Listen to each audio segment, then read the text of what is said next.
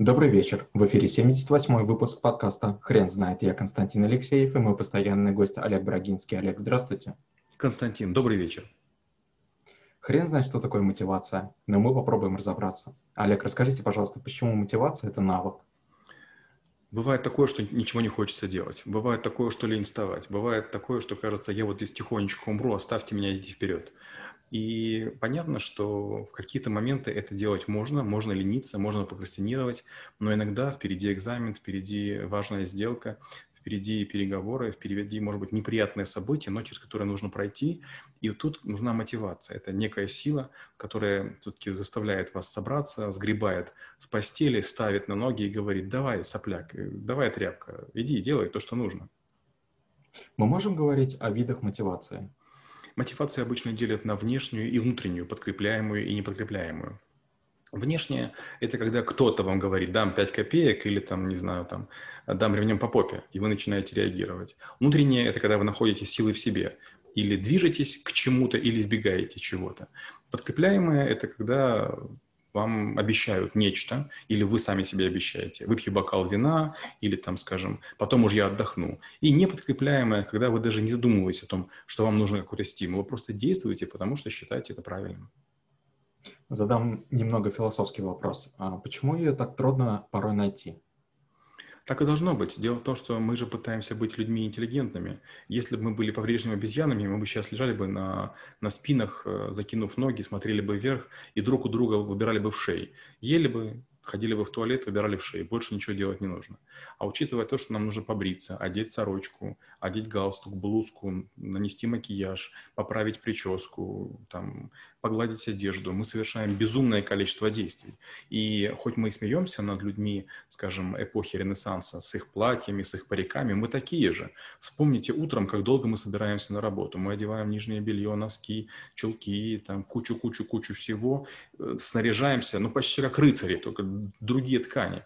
И в конце концов мы выходим на улицу. Приходим, нам это все нужно снять, переоблачиться. То есть мы делаем много лишних движений. Культура, этикет, э, быт – это всегда лишние движения. И, конечно же, у нас иссякает энергия. Она тратится вот на такие маленькие, ничего не значащие вещи. Что нужно знать про мотивацию для сотрудников компании? Нужно понимать, что мотивация – это штука индивидуальная. Вы не можете сказать всем, эй, побежали, и все радостно побегут. А некоторые послушаются, некоторые проигнорируют, а некоторые побегут в другую сторону, то есть как будто бы не поймут или будут саботировать. Поэтому мотивация – вещь очень индивидуальная. Вы не можете рассчитывать на то, что все, как стайка рыб или как стая животных, будут действовать по вашему указанию, по зову э, вашего сердца или волшебной палочки. Вам необходимо находить индивидуальные ключики под каждую дверку. А что нужно знать про мотивацию для владельцев и топ-менеджеров? А, большинство топ-менеджеров и владельцев, рассказывая о том, что будет завтра, а, так или иначе говорят о себе. Мы достигнем того-то, мы сделаем то-то. Сотрудники думают, это ты сделаешь, а нам-то что? Да, допустим, ты хочешь стать вторым в стране или там, не знаю, пятым на планете. Мы тебя понимаем. Нам это зачем? Наше место где в твоей лодке? Получается, топ-менеджеры ассоциируют себя с компанией и не замечают, что они давно стали современными рабовладельцами, призывающими на галеры. А рабы, у которых болят спины, у которых стерты руки, они говорят, господи, нам делать еще один лишний грибок в минуту. Ради чего? Каких ошибок стоит избегать в теме мотивации? В первую очередь не нужно думать, что можно кого-то купить. Вот считается, что высокая зарплата, хороший офис, а, может быть шикарный ресторан, который вам будет бесплатен, а, высокие расходы на путешествия позволят вам людей удерживать. Это не так. Человек неблагодарная такая скотина, он ко всему привыкает, и любые блага будут восприняты через время как обычные. Десятки моих сотрудников, коллег, которые уходили из компании, говорили, что они чем-то недовольны. А теперь они ездят на метро вместо того, чтобы ездить на шикарных Мерседесах с водителями. И говорят, ну, в общем-то, не это плохо было. Естественно, пока тебя балуют, пока ты любимая баллонка, кажется, что ты достоин большего. А когда тебя выбрасывают, выбрасывают на мусорку. Оказывается, о, так это была райская жизнь. Как вы преподаете навык в школе трэбл-шутеров?